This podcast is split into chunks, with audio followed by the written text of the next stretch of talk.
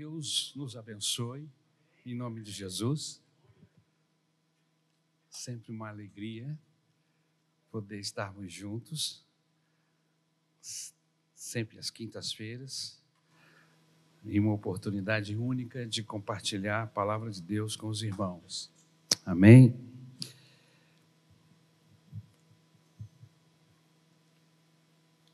Estamos pregando algumas mensagens dentro do livro de Apocalipse. Estamos no capítulo 13. Nós não temos quinta-feira suficiente até o final do ano para chegarmos até o 22 segundo capítulo. Então, a partir da semana que vem, eu separei dos sete capítulos que faltam. Separei os cinco mais importantes dentro do livro de Apocalipse para que a gente possa concluir o estudo sem deixar textos encobertos, dúvidas e etc. Então, a partir da semana que vem, nós já vamos para o capítulo 15, depois pulamos mais um ou dois, enfim. São textos importantes, porém, dentro do contexto de uma ordem cronológica dos fatos, nós estamos procurando obedecer capítulo por capítulo. Amém? Eu vou falar hoje sobre um tema bastante complicado. o tema da mensagem é a trindade diabólica. Começa por aí o Senhor Jesus nos cubra com seu sangue. Amém. Porque a gente gosta mesmo de falar de Jesus. Mas o capítulo 13 ele fala sobre a ação destes três indivíduos que vão estar atuando com liberdade nesta grande tribulação. Quem são esses três indivíduos, pastor? O dragão, que é Satanás, o filho do dragão, que é o anticristo, e o falso profeta. Então nós temos aí essa trindade maligna que trabalha para destruir, desviar, afastar trazer iniquidade e malignidade sobre a face da terra. Por isso o tema a trindade diabólica. Então, na verdade, nós vamos estar abordando a ação desses indivíduos, como identificá-los dentro da Bíblia Sagrada, saber quem eles são e como identificá-los nos dias de hoje, porque o anticristo ele ainda não se levantou, mas o espírito dele já está por aí. Né? A pessoa do anticristo não, não apareceu ainda. Mas a sua obra ele já, já, já está em ação há muitos anos. E nós vamos descobrir que obra é essa, até para poder identificar a ação desse indivíduo maligno que vai agir neste período. Amém? Você conseguiu abrir a sua Bíblia? Apocalipse, capítulo de número 13, versículos de 1 a 10. Ok? Vi uma besta que saiu do mar. Tinha dez chifres e sete cabeças, com dez coroas. Uma sobre cada chifre, e em cada cabeça um nome de blasfêmia.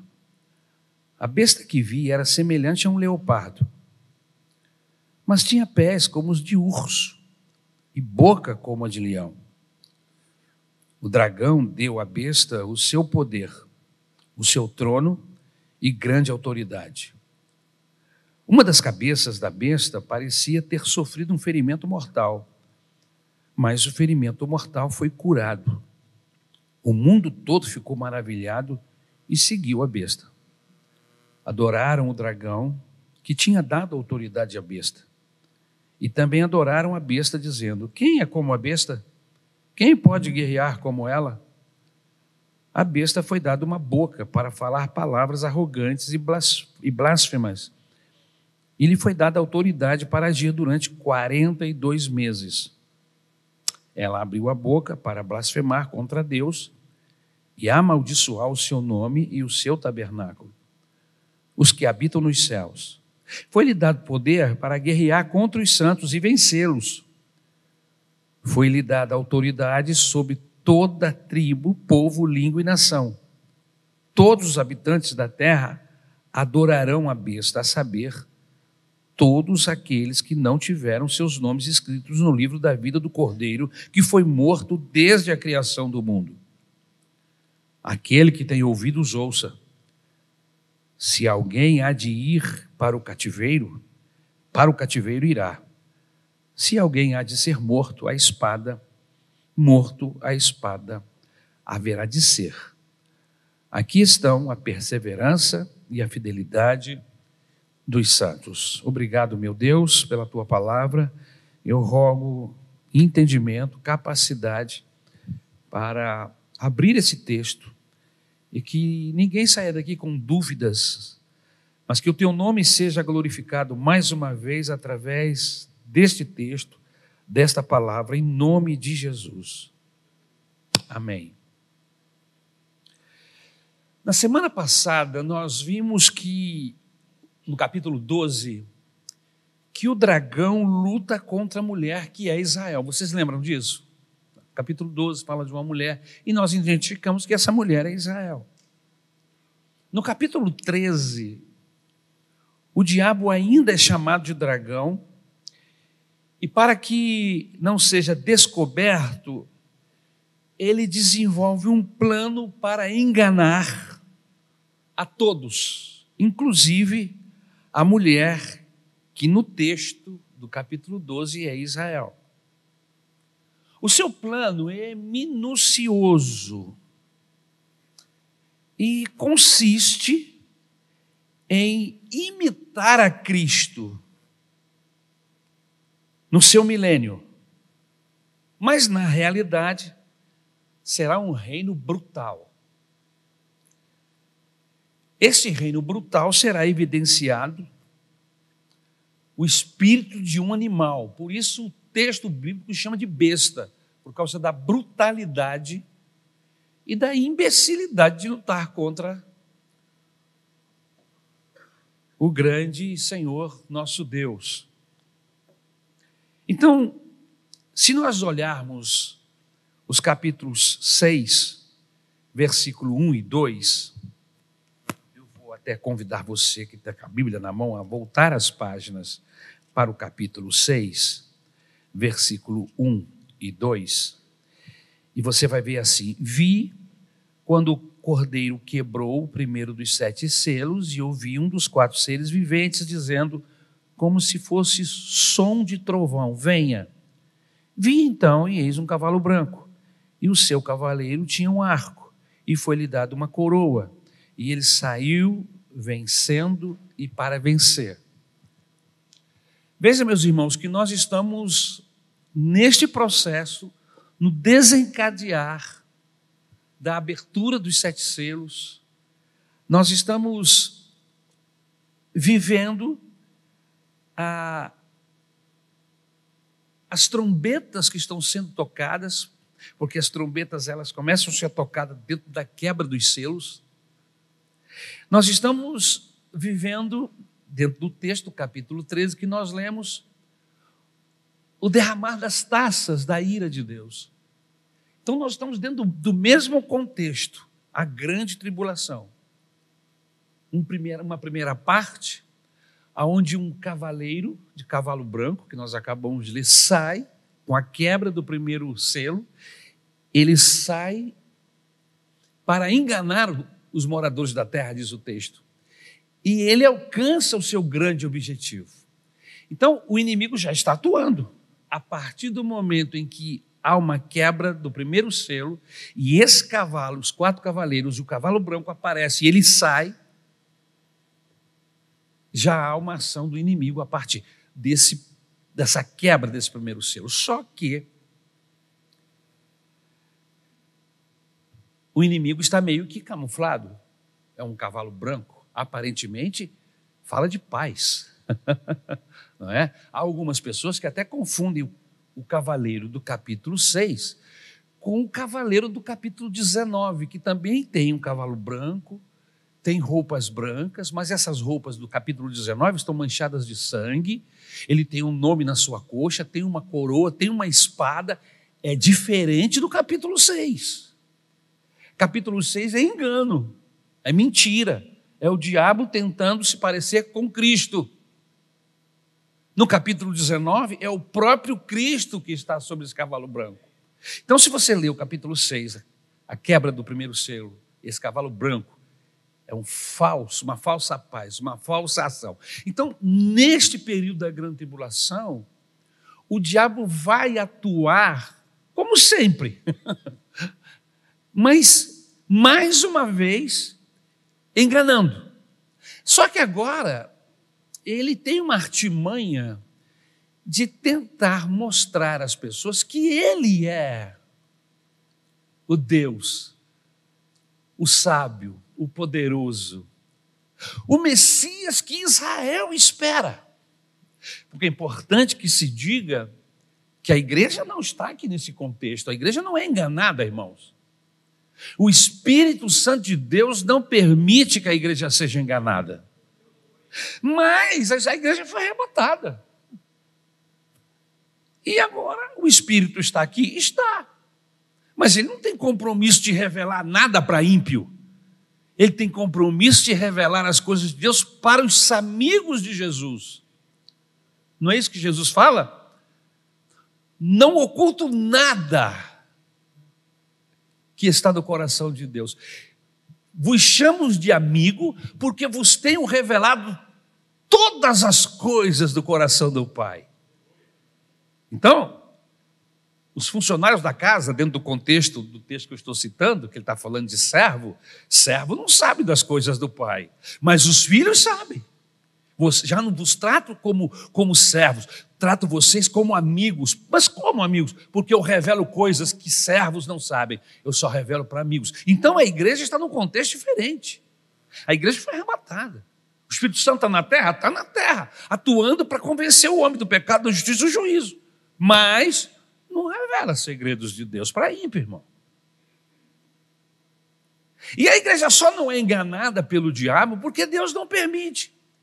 Há um texto na Bíblia Sagrada que o Senhor Jesus diz assim: e se não fosse abreviado aqueles dias, até mesmo os, os santos seriam enganados. Então, o inimigo vai agir com uma tal capacidade de engano nesse período, que vai enganar todo mundo, inclusive Israel, que está na expectativa da chegada do Messias.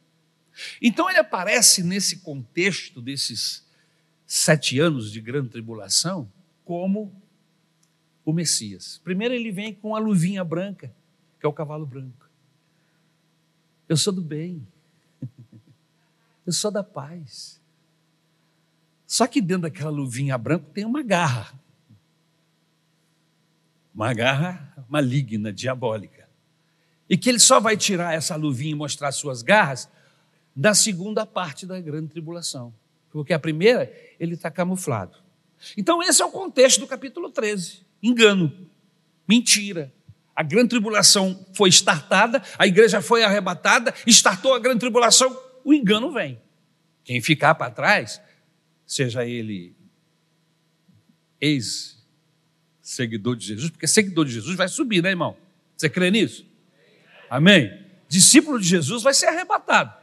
Agora, tem aquela galera que está no meio. Você está indo para onde? Eu não sei, estou aqui. Não tem compromisso com Deus, está no meio da igreja, vai ficar para trás. Vai estar exposto ao engano do inimigo. Então, todos serão enganados como uma nota falsa. Irmão, eu facilmente sou enganado por uma nota falsa. Sabe quem não é enganado com nota falsa? Caixa de banco, caixa de mercado. Eles são treinados. Antes de pegar o caixa do mercado, o dono não é bobo. Chega lá e fala assim: meu filho, aqui, aprende aqui, ó. mostra notas falsas. Existe lá um lápisinho que, que passa em cima da nota. Se riscar ou se não riscar, não sei bem o que acontece. Só sei que ela consegue identificar uma nota que não é verdadeira. Irmãos, quem está com Jesus, quem está na luz, identifica o que é trevas, o que é mentira. Certo, irmãos? Amém? Agora, quem está nas trevas não tem identificação, é ignorante, vai ser enganado. É uma nota falsa, muito parecida, mas é falsa. O versículo 1, vamos voltar lá para o 13. Apocalipse capítulo 13. Vi emergir do mar uma besta. Subiu do mar. Mar na Bíblia Sagrada simboliza nações, multidões, muita gente. Se nós buscarmos contexto para o que eu estou falando, nós vamos achar vários textos, eu até coloquei aqui. Isaías capítulo 17, por exemplo, ele fala isso claramente. Ah, o bramido das numerosas nações bramam como o mar. Ah, o rugido dos povos rugem como águas impetuosas. Embora os povos rujam como ondas encapeladas, quando ele os repreender, fugirão para longe, carregados pelo vento como palha nas colinas, como galhos arrancados pela ventania. Então veja que Isaías já está fazendo um paralelo de muitas águas com muita gente, com nações, com povos. Então, uma besta que surge do mar, aqui nesse texto, é um indivíduo, uma pessoa que surge dentre os povos, dentre as nações. Alguém vai surgir dentre as nações. Quem é? Não sei ainda. E possivelmente não saberei, porque eu espero ter sido arrebatado antes. Amém, Pastor Mário? Vamos junto, de mão dada. Amém? Aleluia. Se você for para Apocalipse capítulo 17, versículo 15, você vai ver a mesma coisa. Então o anjo me disse: As águas que você viu, aqui está mais claro ainda onde está sentada a prostituta são povos, multidões, nações e línguas, ou seja, muitas águas. O contexto é símbolo de multidão, de nações, de muitas línguas. Ok? Se você for lá no versículo de número 11 do capítulo 13, 11, vi ainda outra besta emergir da terra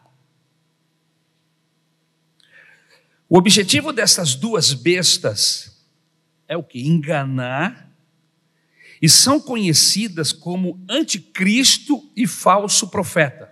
Versículo de número 11. Vi ainda outra besta emergir da terra, tinha dois chifres, parecendo cordeiro, olha, parecendo cordeiro, mas falava como dragão. Parece cordeiro. Parece meigo, mas é cheio de maldade, de malignidade. É o próprio Satanás vestido de anjo. Amém? Então, são duas bestas, uma do versículo 11 e outra do versículo 1. E todas as duas têm o alvo de enganar, ok? O objetivo dessas duas bestas é enganar e são conhecidas como anticristo e falso profeta. Uma é o anticristo e o outro é o falso profeta. Parece um cordeiro no seu trejeito, mas fala como um dragão. Muito bem. Vamos identificar a besta do versículo 1? Vocês estão comigo? Vamos identificar essa besta do versículo 1. Saiu do mar, saiu dentre as nações, você já sabe disso. Ou seja, um representante dos povos da terra, um rei, um governo político. Essa besta Pode ser um governo político, um representante dos povos da terra, um sistema que será implantado. Ok? Muito bem. Segundo, ele tem o mesmo aspecto que o dragão. Só não tinha falado do dragão ainda, pastor. Se a gente voltar no capítulo 12, versículo 3, vire a página da Bíblia, 12, e versículo 3, você vai ler aí o seguinte: Viu-se também outro sinal no céu, e eis um dragão grande e vermelho com sete cabeças e dez chifres. Bom, dragão na Bíblia Sagrada, irmãos, a gente já sabe quem é. E o texto bíblico nos revela diversos nomes desse indivíduo maligno: Satanás, a antiga serpente do, do, do, do Éden, dragão, enganador, mentiroso, e vai por aí. Se você achar um nome mais ruim, é esse. Amém? Então, os, essa besta do versículo 1 tem o mesmo aspecto do dragão. São idênticas. É filhote de dragão, filho de dragão. É dragãozinho. Amém? Então nós já temos a identificação do dragão como Satanás e do seu filho ou da sua cria, que é o anticristo. Então veja que, que o, diabo, o diabo sempre, desde o início, ele quer enganar e que ele quer parecer-se com Deus. Inclusive, esta foi a grande razão dele ter sido expulso lá de cima, porque ele não queria ser igual, ele queria ser maior, ele queria sentar-se no trono, ele queria ser o manda-chuva. Mas ele não tem condição, porque ele não é Deus, ele é criatura. Ok? Ele não é Deus, ele não é rei, ele é criatura. É um anjo caído que tem poder, mas não pode ser comparado ao Altíssimo, ao grande Criador de todas as coisas. Mas ele tenta imitar. Então, nós temos o dragão e nós temos o filho do dragão, que é essa primeira besta. Ok? Seu aspecto, em terceiro lugar, é como de um animal medonho. Se você vê aí no versículo 2 do capítulo 13, acho que é isso mesmo. A besta que vi era semelhante a leopardo, com pés como de urso e boca como de leão. É. E o dragão deu à besta o seu poder o seu trono e grande autoridade. Então tem um aspecto de um animal tremendo. Você não sabe, porque ele parece com um leopardo, parece com um urso, é uma coisa medonha. Ok? Estamos identificando o dragão, o anticristo e o falso profeta. Ok? Em quarto lugar, a besta é capacitada pelo dragão, nós lemos aí agora. Ele dá poder o seu trono, dá autoridade a essa besta que é o anticristo. Está aí na parte B do, capi, do versículo 2. Em quinto lugar, o texto diz: Uma das cabeças foi ferida mortalmente e curada, como se estivesse ressuscitado, e por causa disto todos os povos se maravilharam. Esse texto, irmãos, isso não aconteceu, isso vai acontecer. É um processo que envolve o mundo, principalmente hoje, qualquer movimento maior que envolva política, que envolva guerras, que envolva movimentos espirituais no mundo, todo mundo fica sabendo. Agora, com a internet, é uma questão de segundos. Tem sempre alguém com um telefone para jogar o planeta todo, e um vai copiando o outro e assim vai. E daqui a pouco o mundo todo está sabendo do que está acontecendo. vai acontecer um milagre promovido por essa besta, porque o texto bíblico diz que os povos ficaram maravilhados, versículo 3 e 4. Você está comigo? Veja o texto. Uma das cabeças da besta parecia ter sido golpeada de morte, mas essa ferida mortal foi curada e toda a terra se maravilhou, seguindo a besta. E adoraram o dragão, porque deu a sua autoridade à besta também adoraram a besta, dizendo: Quem é semelhante a ela? E vai por aí. Então, foi-lhe dado um tempo, um período para reinar de 42 meses. Se você fizer a conta, 42 meses é 1.260 dias. Que a Bíblia também, no livro de Apocalipse, usa a seguinte expressão: um tempo, dois tempos e metade de um tempo, que vai ser três anos e meio, segundo uma das interpretações da Bíblia Sagrada. Amém? Sobre aqueles que, que estudam a palavra de Deus no livro de Apocalipse. Ok? Versículos 5 e 6. Veja o texto. Sempre vamos trabalhar com o texto da Bíblia. Foi-lhe dada uma boca que profecia arrogância e blasfêmias, e foi-lhe dada autoridade para agir durante 42 meses, que é 1.260 dias ok? Uh, No versículo 7 e no versículo 15, a besta faz guerra contra os santos e os vence. Ou seja, essa besta, esse indivíduo, esse sistema maligno, é, é, é, luciferiano, sistema luciferiano, ele mata. Ele tem poder para matar. Se você olhar aí o versículo 7 e o versículo 15, você vai ver isso. Foi-lhe permitido também que lutasse contra os santos e os vencesse. Foi-lhe dada ainda autoridade sobre cada tribo, povo, língua e nação. E ela será adorada por todos os que habitam sobre a terra, aqueles que desde a fundação do mundo não tiveram seus nomes escritos no livro da vida, do Cordeiro, que foi morto. Em oitavo lugar, a primeira besta dá à segunda besta uma marca, um nome. E ele, ela, divide sua marca com as pessoas. Isso está aí no versículo de número 16. Você está comigo? Eu estou fazendo uma, uma varredura aqui, versículo por versículo. Ok? Versículo 7, versículo 15, nós já lemos. Agora veja o versículo de número 16. Amém? Vamos lá?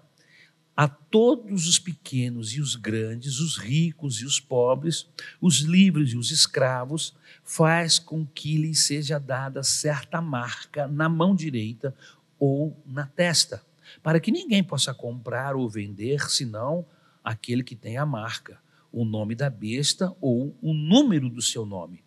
Então veja que nesse processo de implantação de domínio, de poder sobre todos os moradores da terra, o anticristo compartilha com o seu falso profeta qual é a ação do Espírito Santo na Trindade divina.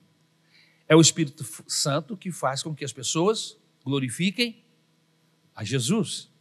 É o Espírito Santo que nos abre a mente para adorar a Deus.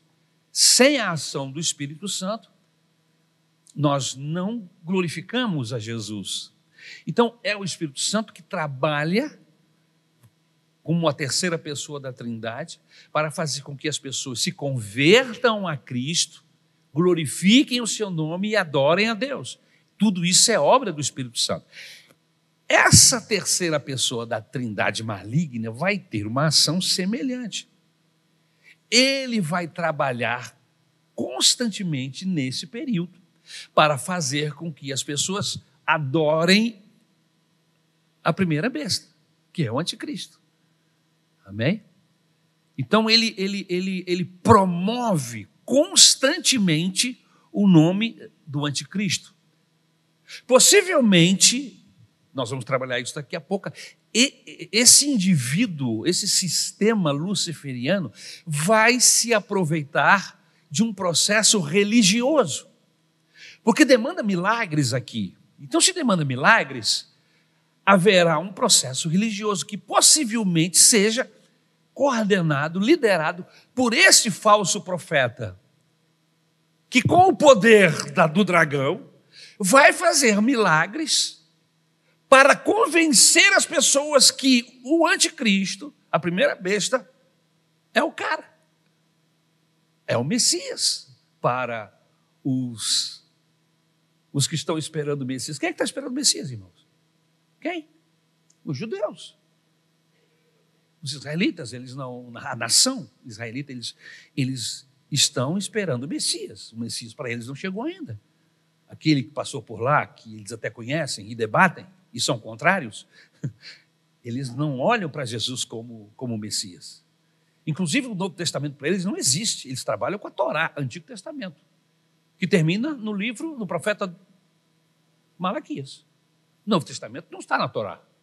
Amém? A Bíblia tem a Torá e tem o Novo Testamento. Então, ele, eles estão esperando o Messias. Esse indivíduo vai aparecer para enganá-los.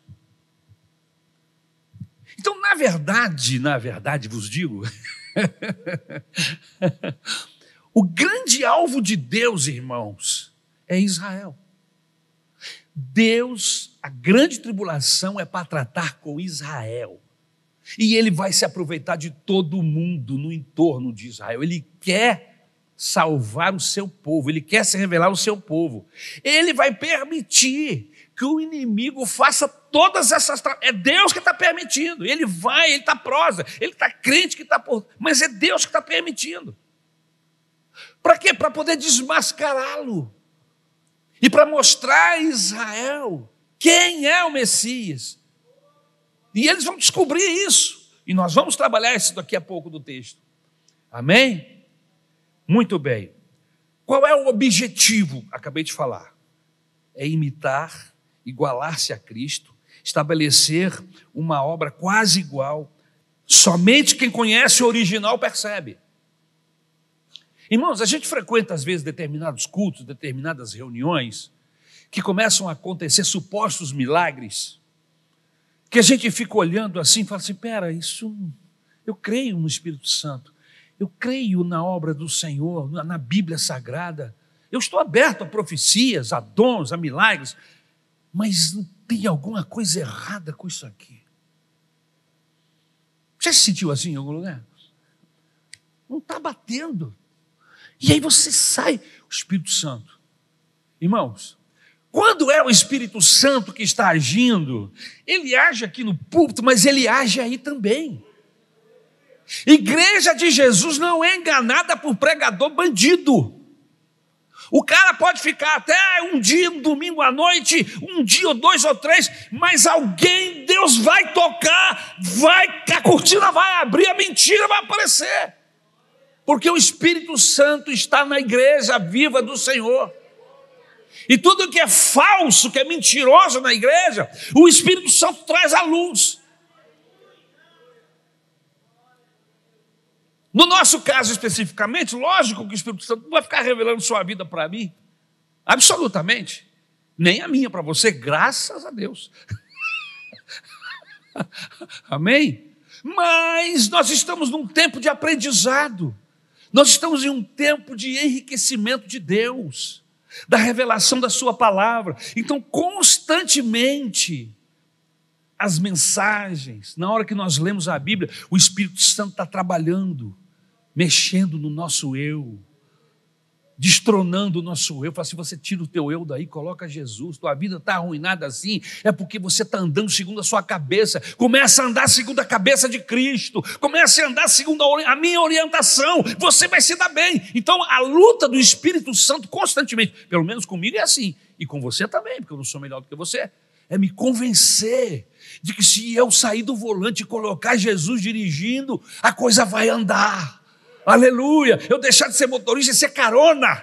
Irmão, nessa vida, nessa jornada com Deus, a melhor coisa é você ser carona, é estar sentado do outro lado e deixar Jesus ir dirigindo. Ele sabe os caminhos.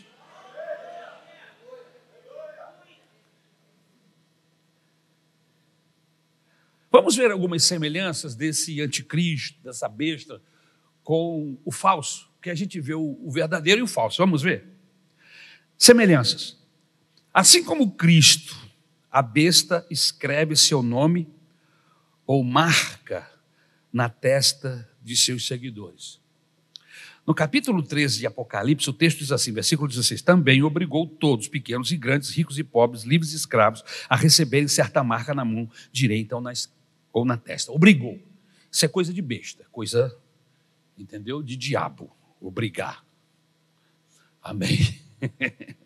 Agora vamos comparar com o capítulo 14, versículo 1. Então olhei, e diante de mim estava o cordeiro em pé sobre o monte Sião, e com ele 144 mil que traziam escritos na testa o nome dele e o nome de seu pai. Bom, isso aqui está falando, mas isso está se referindo a 144. É verdade. Mas o apóstolo Paulo, ele nos diz que nós fomos selados. A igreja tem o selo do Espírito Santo. Nós temos a marca, e não só a marca, o Espírito Santo está trabalhando constantemente para que nós tenhamos a marca e o cheiro para que a gente pareça com o Pai, para a gente pareça, filho de Deus tem que parecer com Deus.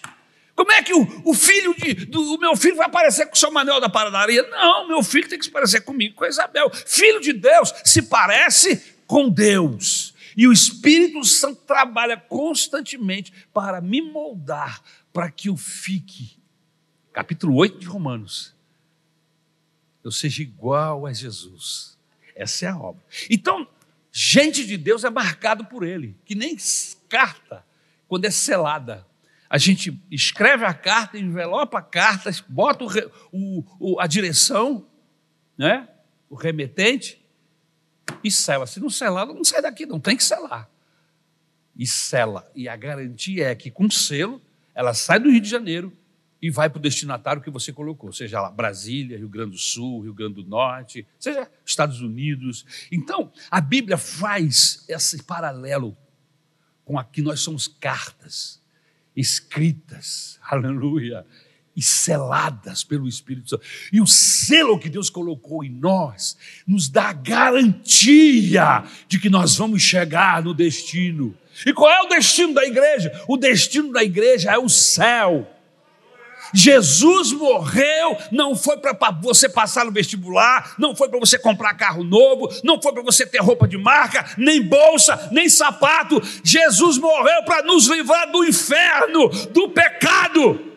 É lógico que essas outras coisas fazem parte do todo.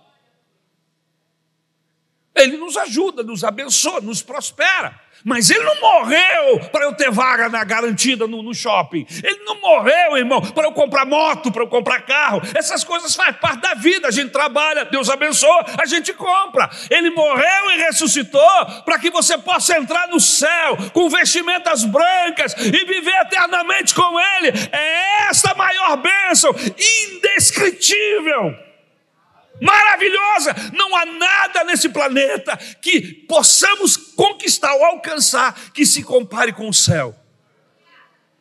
Então existe aí uma gama de pregadores que parece que não lê a Bíblia, nunca viu o céu e que fica dizendo, inclusive na mensagem deles, eles nunca falam de céu, porque prosperidade é só aqui na terra. Mensagem de prosperidade é só aqui para a terra. E eu não estou dizendo que você tem que ser pobre, que você tem que ser mendigo, não estou dizendo isso. Gente que anda com Deus, Deus abençoa. E Deus prospera. Mas isso é consequência natural de andar com Deus. Amém? Eu ando com gente suja, a minha tendência qual é? É me sujar, não é verdade? E perder capacidade. Mas se eu começo a andar com gente limpa, com gente inteligente, se eu começo a andar com, com um grupo de com gente de outra estirpe, a tendência é que eu comece a ficar igual a essas pessoas. A ideia é essa: você começa a andar com Deus, você começa a andar com Jesus, com o Espírito Santo, você começa a fazer parte da igreja, os seus valores começam a ser mudados. Se os seus valores são mudados, irmãos, muda o seu jeito de falar, muda o seu jeito de comprar, muda o seu jeito de votar, muda o seu jeito de olhar o mundo, muda tudo, mudou os valores, muda tudo. E o grande alvo do Evangelho, irmão, não é só mudar o nosso penteado, se é que temos cabelo, é mudar os nossos valores. Amém?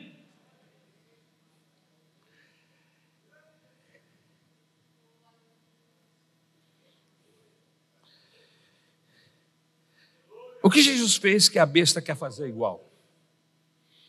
O que, que Jesus fez que a besta quer fazer igual? Então, aqui nos, textos, nos dois textos que nós lemos, ambos têm uma marca. Ambos vão se utilizar dessa marca. Em segundo, Jesus aparece como um cordeiro que tem chifres. A besta também aparece com chifres. Chifres na Bíblia, irmão, significa poder.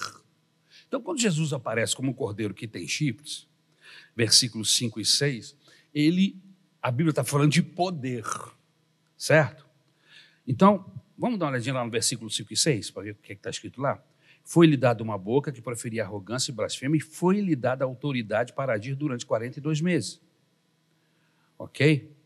A besta abriu a boca em blasfêmias contra Deus para difamar o nome difamar o tabernáculo, a saber, os que habitam no céu. Muito bem. Versículo 3, capítulo 13, versículo 1. Viu uma besta que saía do mar, tinha dez chifres e sete cabeças, com dez coroas, uma sobre cada, cada chifre, e em cada cabeça um nome de blasfêmia. Ou seja, ele, na sua tentativa de imitar a Jesus, ele também aparece com chifres. Ok? Em terceiro lugar, tanto Jesus como a besta foram feridos mortalmente e ambos reviveram, ou no caso da besta, vai reviver. Ok? Então, as coisas que a besta faz igual para poder tentar enganar. Uma das cabeças da besta, versículo 3, parecia ter sofrido um ferimento mortal, mas o ferimento mortal foi curado, o mundo todo ficou maravilhado e seguiu essa besta. Então, o inimigo hoje opera com tanto poder que parece que nada lhe ocorre. Ok? Muito bem. Quatro. Tanto Jesus quanto a besta recebe poder e autoridade de outra pessoa. Jesus recebe do Pai, e o texto que nós lemos diz que essa besta recebe o poder do dragão, ou seja, Satanás lhe dá poder para ela agir. Apocalipse 1 e versículo 5, fazendo a comparação dos textos, e de Jesus Cristo, é de Jesus Cristo, que é a testemunha fiel, o primogênito entre os mortos e o soberano dos reis da terra. Ele nos ama e nos libertou dos nossos pecados por meio do seu sangue. Muito bem. Jesus mostrando aqui no capítulo 1, versículo 5, seu poder, sua autoridade, sua soberania. No capítulo 13, versículo 7, diz assim: Foi-lhe dado poder para guerrear contra os santos, vencê-los. Foi-lhe dada autoridade sobre toda a tribo, povo, língua e nação. Ou seja, fazendo a comparação dos dois textos, Jesus aparece com poder e autoridade para fazer e acontecer, e no capítulo 13, essa besta também. Ok? Então, fazendo essa comparação. Ambos exercem autoridade sobre nações e reis da terra. Quase igual. Vai enganar Israel. Vai enganar. Apocalipse 17, 12. Com quem os reis da terra se prostituíram? Os habitantes da terra se embriagaram com o vinho da sua prostituição. Muito bem. Quem é esse anticristo? Essa besta que surge do mar. Uma sai do mar e outra sai da terra. Quem é essa besta, esse anticristo, essa besta que sobe do mar? Primeira teoria, que o anticristo não é uma pessoa, e sim um sistema, uma teologia, um espírito que permeia toda a geração, no passado e no presente. E há muitos que usam esse texto para apoiar essa tese. Qual texto? 1 João capítulo 2, 18, 22 e 23. Filhinhos, esta é a última hora. E assim como vocês ouviram que o anticristo está vindo, já agora muitos anticristos têm surgido. Por isso sabemos que esta é a última hora. Quem é o mentiroso? senão aquele que nega que Jesus Cristo, que Jesus é o Cristo. Este é o anticristo, aquele que nega o Pai e o Filho. Todo que nega o Filho também não tem o Pai. Quem confessa publicamente o Filho tem também o Pai. Preste atenção nas mensagens que você ouve na internet. Preste atenção nesses coaches que aparece por aí, que só tem blá blá blá, não tem palavra de Deus. Falam 59, 60, 70 minutos, um dia falando, e não falam de Jesus um minuto. Só falam dele e das pessoas. A mensagem de Deus, irmãos, fala de Jesus. Mensagem de Jesus fala de Deus. Mensagem de Jesus fala do homem, pecador, distante, condenado, mas que uma vez que recebe a Jesus, passa a ser povo eleito, separado, ungido para ir para o céu. Então, mensagem de Deus tem que ter Jesus. Não importa ser no Antigo Testamento, Toda mensagem bíblica, seja no Antigo ou no Novo Testamento, você precisa falar de Jesus. Eu faço questão de linkar, seja a mensagem lá de Gênesis ou de qualquer outro lugar da Bíblia, do Antigo Testamento, eu preciso fazer uma linkar isso com a pessoa de Jesus. Porque mensagem que não tem Jesus Cristo, irmãos, é perigosa. Mensagem do Evangelho, Jesus é o coração do Evangelho. Toda a Bíblia trabalha em torno da pessoa de Jesus. Amém? Quem é o anticristo? É o que nega Cristo Jesus. Fala de tudo de religião, mas nega o sacrifício da cruz. Alguns estudiosos no passado, como Zwingli e Martinho Lutero, João Calvino, disseram que esse anticristo era a igreja de Roma. Eles disseram isso. E até outro dia muita gente falava sobre esse assunto. Que esse anticristo seria a igreja de Roma. Esta igreja pregava muito parecida com o evangelho, mas pregava também penitência, pagamento de promessas, anulando assim o poder do sacrifício de Cristo. E olha, eu sou obrigado a concordar com o Zwingli, com, com o Lutero, com Calvino. Qualquer mensagem que pregue penitência anula o sacrifício de Jesus. Nós não alcançamos o céu pagando promessas, irmãos. As bênçãos de Deus não estão condicionadas ao nosso esforço físico. As bênçãos de Deus estão condicionadas à pessoa de Jesus. Tudo que pedir, diz em meu nome. É assim que funciona. É que nem a chave da sua casa. Eu posso tentar entrar com outra chave lá, mas só vai entrar a sua. Porque o segredo da chave da sua casa é um. E o segredo da chave da casa dos outros é outro. Para entrar no céu, o segredo para entrar no céu, o segredo é Jesus. Você usou a chave certa, a porta abre. Usou a chave errada, às vezes até entra. entra, mas não vira. Outro dia eu estava com um molho de chave aqui, tentando achar uma chave aqui de uma dessas portas. Ah, a chave do gabinete. Eu não tinha chave do gabinete. Tinha esquecido. E aí o São Pedro aqui da igreja me deu um monte de chaves, o Aniel. Pastor, vai, vai tentando lá que eu chego já. E eu fiquei lá com umas 250 chaves. Algumas nem entravam, outras entravam. Opa, entrou, mas não rodava. Tem muita chave que entra, mas não abre a porta. Você precisa estar atento. Você precisa estar perto de Deus, perto de Jesus. Quem está perto do original não se engana com o falso. Só se engana com o falso quem está longe, quem está na penumbra. Quem está na luz não se engana com o falso. O diabo pode até vir vestido de anjo, mas você vai ver o rabo dele, vai assim, ah, o bandido, olha o rabão do bandido aí. Não tem jeito, o Espírito Santo revela.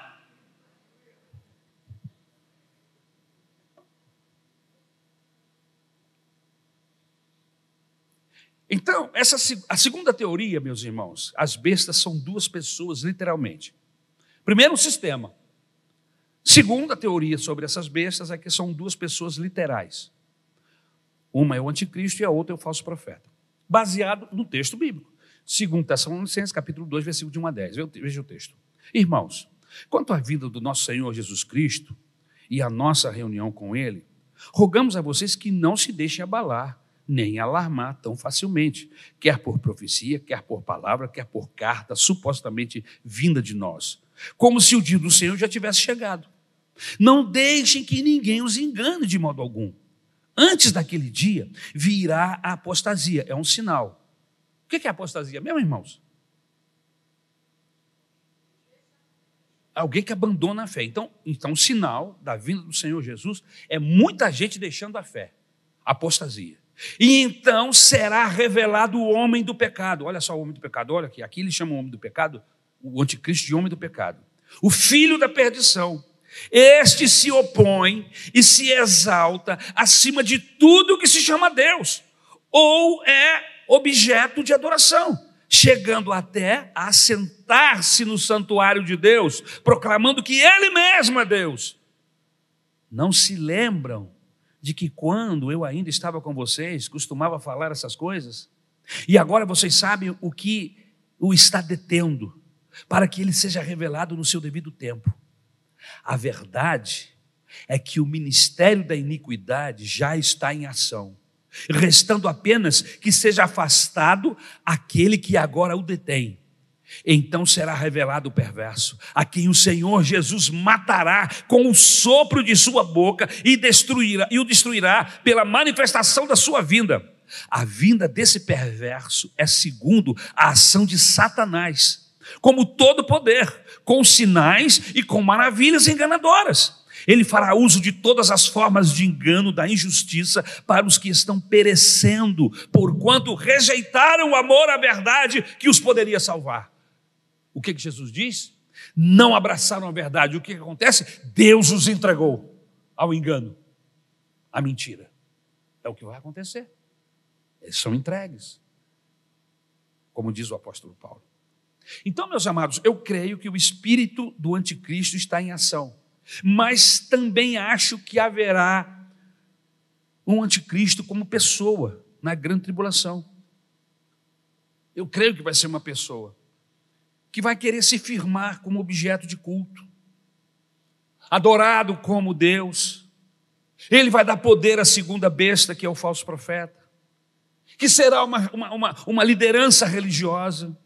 Com o poder do anticristo, ele poderá enganar a muitos e levá-los a adorar a primeira besta, que é o anticristo. Seu maior prodígio será de dar vida a uma imagem de escultura, enfim, algo que o texto diz que foi curado, que estava morto e que ressuscitou.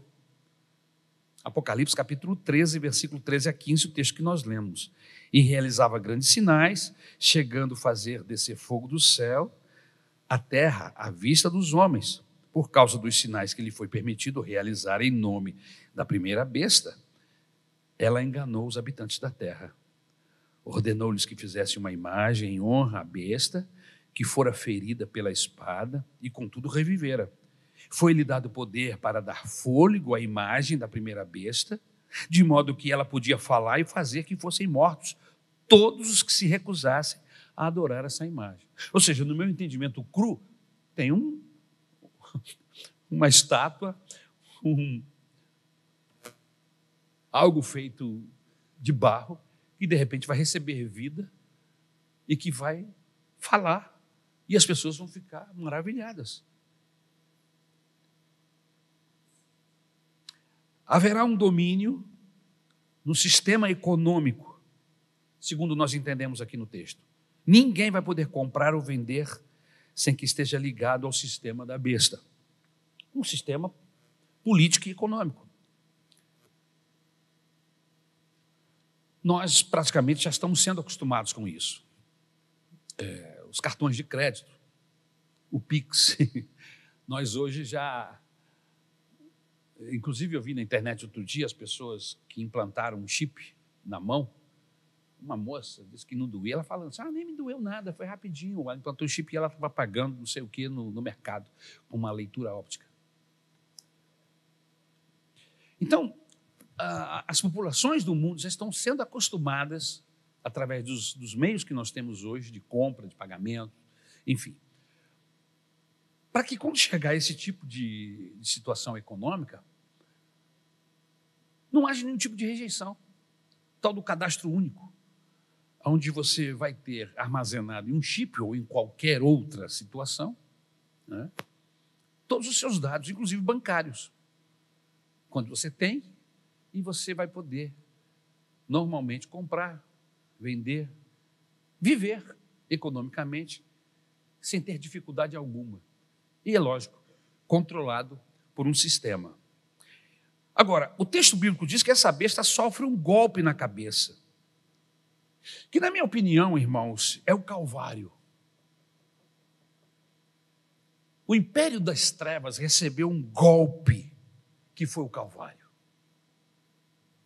Projeto de dominação de Satanás ia de vento em popa. Até que Deus enviou Jesus Cristo,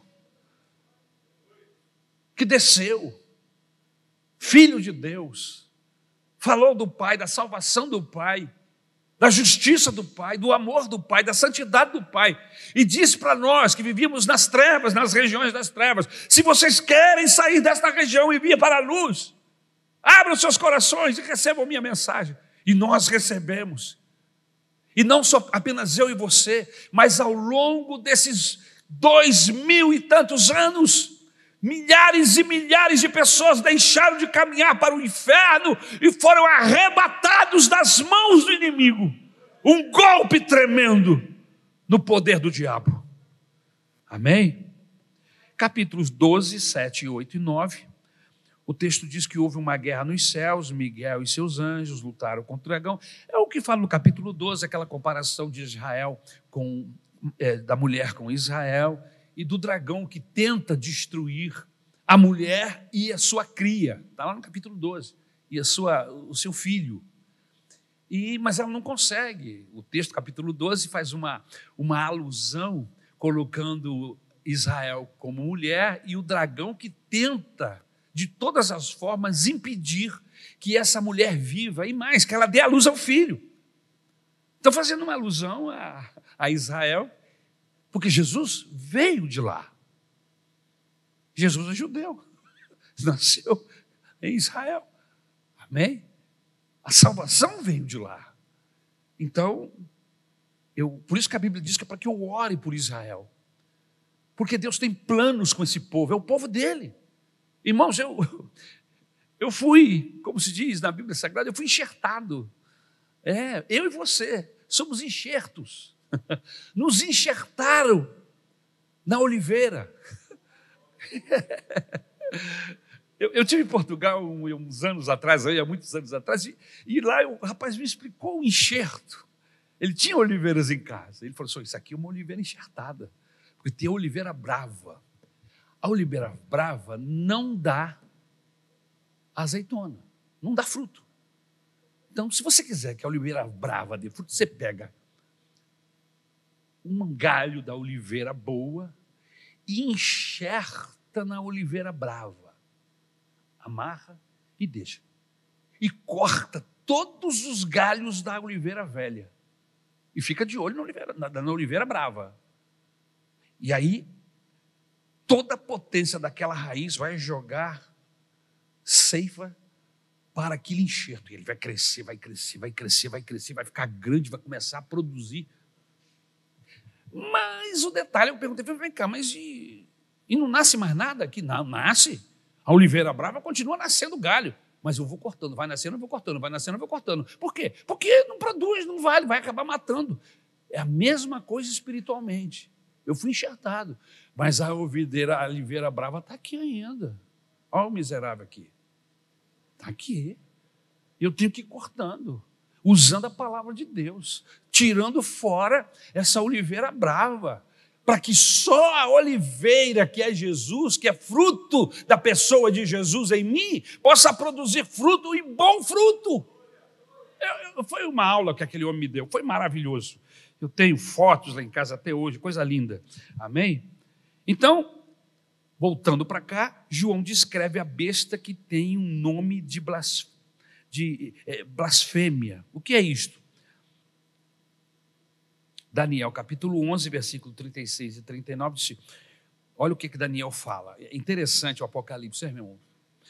É, Deus revela o fim, não só para João na ilha de Patmos. Antes de João, Deus revela tudo para Daniel e vai revelando para os demais profetas, aqui e acolá, um texto ali, outro texto aqui, que você olha e fala assim: opa, isso aqui é apocalíptico, tipo, e risca. Mas Daniel recebe a revelação de Deus sobre esses dias, os dias do fim. Rapaz, que cabra bom esse Daniel, né, rapaz? Oh, meu Deus do céu, que ia chegar até a altura dos pés de Daniel, já ficava feliz da vida. Cabra bom! honesto, sério, relacionamento inteiro com Deus. Porque Deus não anda se revelando para vagabundo, não, irmão. Deus revela para a gente dele. Entendeu? Gente séria. Por isso que eu tenho que olhar para esses cabos e falar assim: Deus, eu queria um pouquinho desse daqui. Aconteceu o que aconteceu com Moisés, né? Deus tirou do Moisés uma porção e distribuiu com cem, com mil. Tinha um, tirou um pouquinho, vou tirar um pouquinho daqui, jogou assim, e um monte foi abençoado. É, eu queria que o Senhor fizesse comigo em relação a Daniel. Olha só o que é que Daniel é revelado. No capítulo 9 de Daniel, ele, ele, ele é revelado sobre esse processo do fim. Ele é revelado sobre o nascimento do, do, Filho de Deus, de Jesus, sobre a sua morte na cruz, sobre o término da, da, da 69 semana e começando a 70 semana, que é justamente a semana da tribulação. É muito interessante. Mas no capítulo 11 de Daniel, ele fala sobre o rei. O, o rei fará o que bem entender. Ele se exaltará se engrandecerá acima de todos os deuses e dirá coisas jamais ouvidas contra Deus, contra o Deus dos deuses. Ele terá sucesso, olha só, Daniel, hein? Até que o tempo da ira se complete. Pois o que foi decidido irá acontecer. Ele não terá consideração pelos deuses dos seus antepassados, nem pelo Deus preferido das mulheres, nem por Deus algum, mas se exaltará acima deles todos em seu lugar, adorará um Deus das fortalezas, um Deus desconhecido de seus antepassados. Ele honrará com ouro e prata, com pedras preciosas e presentes caros. Atacará as fortalezas mais poderosas com a ajuda de um Deus estrangeiro e dará grande honra àqueles que o reconhecerem. Ele os fará governantes sobre muitos e distribuirá a terra, mas a um preço elevado. Então, Daniel nos dá um, retrato, 3 por 4 do que acontece lá em Apocalipse, ok? O que, que significa isso? Ministério próspero, igrejas lotadas, muito dinheiro, muita riqueza. Tudo isso com o poder do dragão, meu irmão, você imagine. Sistema religioso.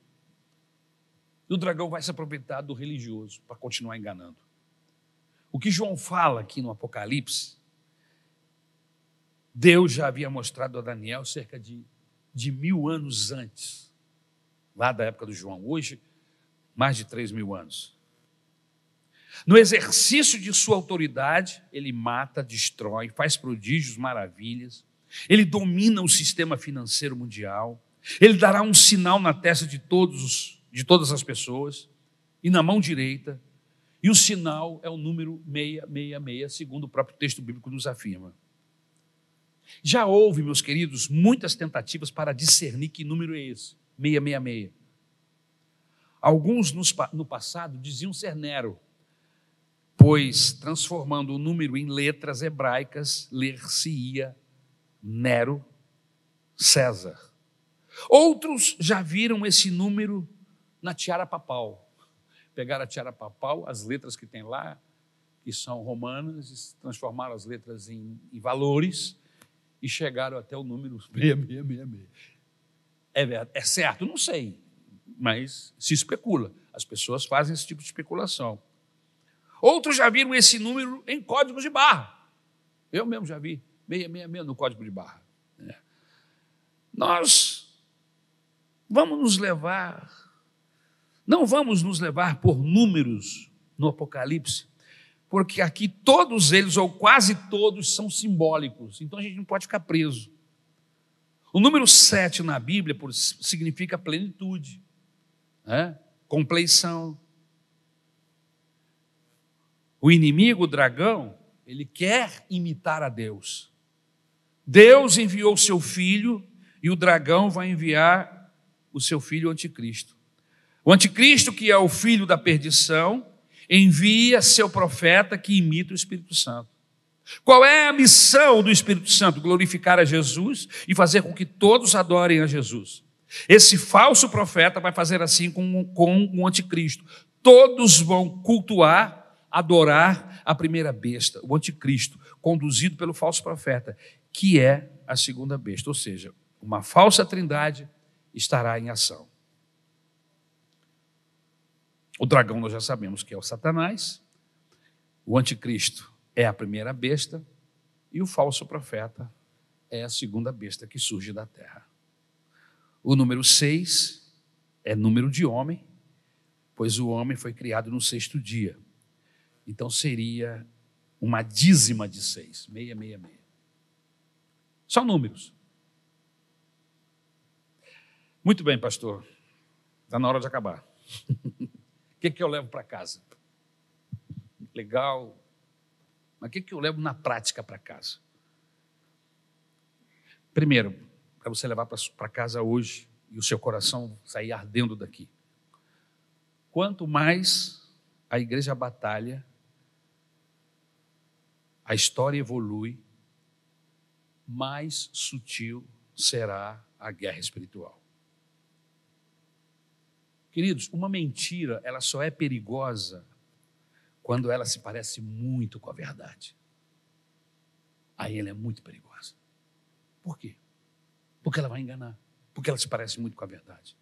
Se o dragão falar os crentes, os crentes não ouvirão. Mas se ele levantar o anticristo e o falso profeta, com o nosso trejeito, com a nossa forma de falar, dando aleluia. Glória a Deus, irmão. É. Seremos facilmente enganados. Se o cão aparecer aqui, você joga sal nele, como algumas igrejas fazem, clama. Mas se ele vier vestido de anjo, acautelai-vos, diz o Senhor Jesus. Acautelai-vos. Por quê? Porque vai aparecer Cristo aqui e acolá. E vou dizer: olha, Cristo está aqui, o Cristo está ali. Será que ele está mesmo? Não. Quando Jesus vier, ele vai atrair para ele aqueles que são seus. É como o imã. Você coloca o imã embaixo desse vidro aqui, coloca aqui em cima todo tipo de metal: ferro, bronze, enfim, todo tipo de metal. Mas ele só vai atrair aquilo que tiver a ver com o imã. Vai haver, vai haver metais aqui que vão ficar fora, que nem vão se mexer. É isso que vai acontecer. Não se preocupe. Seja apenas fiel a Deus. Quando ele aparecer nas nuvens, você que é dele vai ser atraído para ele. Amém, irmãos? Então, não fique apavorado, nem desesperado, nem preocupado. Apenas seja fiel ao Senhor, mantenha a lamparina acesa. Porque quando a luz passar, você vai ver que é a luz e você vai correr para lá. Você vai ser atraído. Amém? Mateus 24, 23, 22.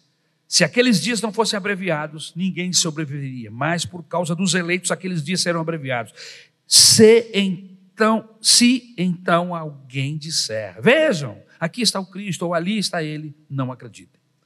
O nosso grande desafio nesses últimos dias é buscar de Deus o dom de, do discernimento. Igreja cheia não é mais prova da verdade. Sinais e maravilhas já não são mais provas da verdade. Quanto mais espetacular o culto, mais necessário é passarmos a prova das Escrituras. Meu Deus, o que está acontecendo? Vamos passar pela peneira da Bíblia.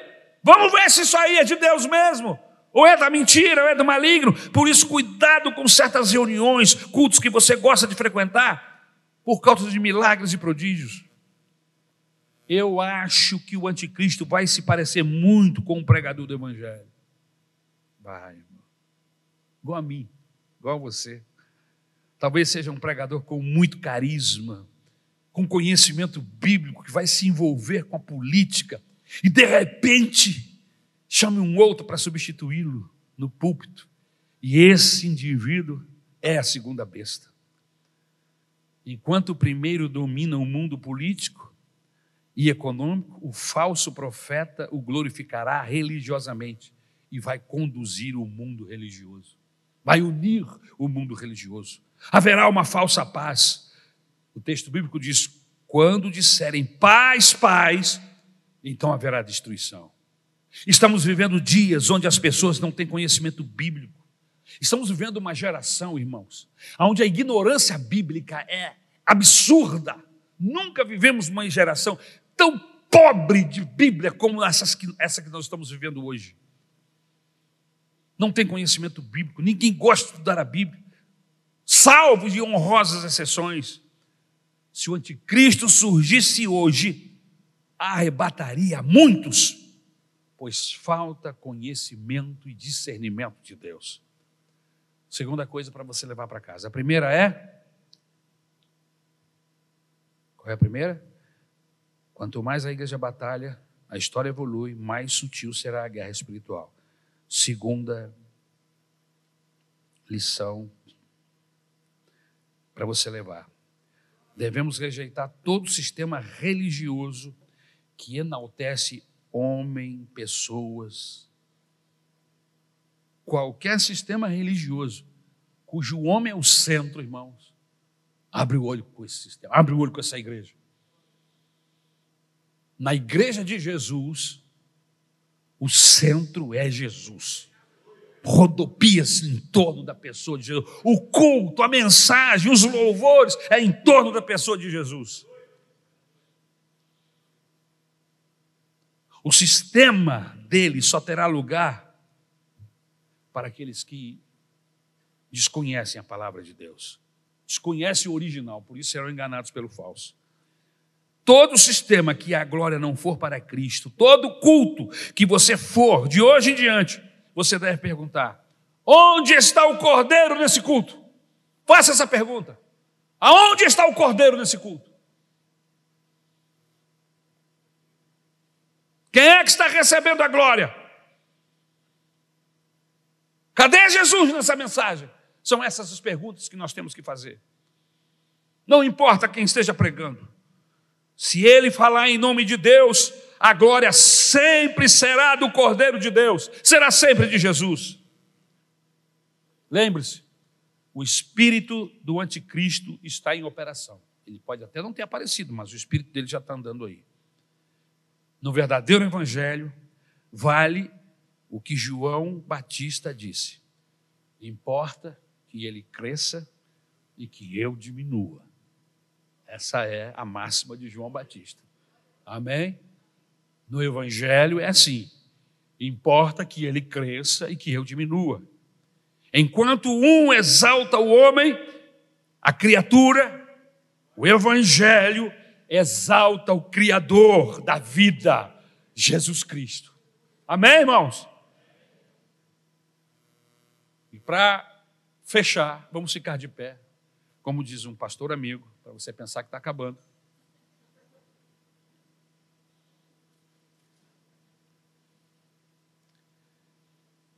É na morte que os crentes têm a vitória sobre a besta. A ele é dado o poder para matar. Segundo eu estou entendendo aqui, nesse tempo não vai adiantar orar, porque vai acontecer. Mas é a morte que o na morte que o Senhor será glorificado. Apocalipse 12, de 10 a 12. Há um povo que ama mais a Deus do que a própria vida. Apocalipse 14, eu vou fechar com esse texto. Então olhei, e diante de mim estava o cordeiro em pé sobre o monte Sião, e com ele 144 mil que traziam escritos na testa o nome dele e o nome de seu pai. Ouvi um som dos céus, como de muitas águas e de um forte trovão. Era como o de arpistas tocando seus instrumentos. Eles cantavam um cântico novo diante do trono, dos quatro seres viventes e dos anciãos. Ninguém podia aprender o cântico, a não ser os 144 mil que haviam sido comprados da terra. Estes são os que não se contaminaram com mulheres, pois se converteram castos e seguem o cordeiro por onde quer que ele vá. Foram comprados dentre os homens e ofertados como primícias a Deus e ao cordeiro. Mentira nenhuma foi encontrada na boca deles. São imaculados. No capítulo 6, se não estou enganado, João olha para debaixo do altar e ver uma multidão de almas que estão ali. E ele pergunta: quem são? E ele disse: essas são as, as pessoas que vieram da grande tribulação, ou seja, se converteram na grande tribulação e morreram. E agora estão aqui clamando por justiça. Haverá salvação na grande tribulação o Espírito Santo vai estar aqui atuando. Porque ninguém é salvo se não for através da ação do Espírito Santo. O Espírito Santo vai estar aqui. Eu não vou ficar aqui dizendo como é que ele vai atuar. Eu vou dizer uma coisa: haverá salvação. Muita gente vai se converter, vai abrir o seu coração para Deus em meio a essa confusão de mentiras e malignidades. mas muita gente vai resistir. Eu vou lhe dizer uma coisa.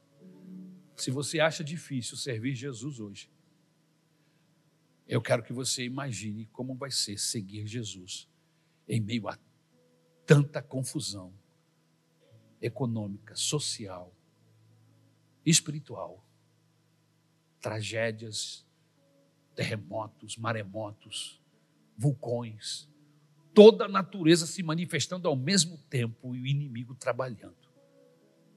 Vai ser muito complicado. Haverá salvos. A Bíblia diz, eu creio, mas a porta escancarada é agora. A porta, a grande porta de Deus para nós é, é essa que está aberta, a porta da graça. Foi aberta. Todo e qualquer homem de qualquer raça, tribo, nação e língua recebeu Jesus como seu Salvador, é selado por Ele. E o Espírito Santo trabalha no seu coração, e a palavra de Deus e o sangue do Cordeiro. E esse indivíduo é salvo pelo poder de Jesus Cristo. Naqueles dias haverá salvação, mas a que preço? Ao preço de morte. Porque uma vez que o inimigo vai proibir a adoração a qualquer coisa, que se pareça com Deus, ou queira falar de Deus, só poderá adorar a Ele, a pessoa dele. Então, se você disser, eu não acredito em você, eu acredito em Jesus, eu sou de Jesus, então você vai ser decapitado, você vai ser morto. E só assim você alcançará, a coisa vai ser braba. Por isso, meu conselho a você e a mim mesmo, mantenha-se vigilante. Mantenha-se com os olhos olhando para cima porque a qualquer momento essa trombeta vai soar. Irmãos, eu quero poder estar lá no céu com você e me lembrar desses dias aqui. Lembram-se? Lembra-se daqueles dias que nós falávamos? Cadê Fulano? Cadê Ciclano? Não conseguiu chegar. Por outro lado, irmãos, vai ser um, uma manifestação de júbilo tão grande. Poder achar você lá no céu e você me achar. Nós vamos pular tanto, irmão. Nós vamos fazer tanta festa lágrimas, choro, de alegria, de ter escapado, de ter conseguido, pelo poder de Jesus Cristo, fugir da ira do Cordeiro. Porque Deus não reservou a igreja para a sua ira, mas Deus reservou a igreja, o céu, a sua glória, a ira para os desobedientes, para os ímpios, para os que resistem a Deus, mas para a sua igreja amada, sua eleita, as bodas do Cordeiro. Amém?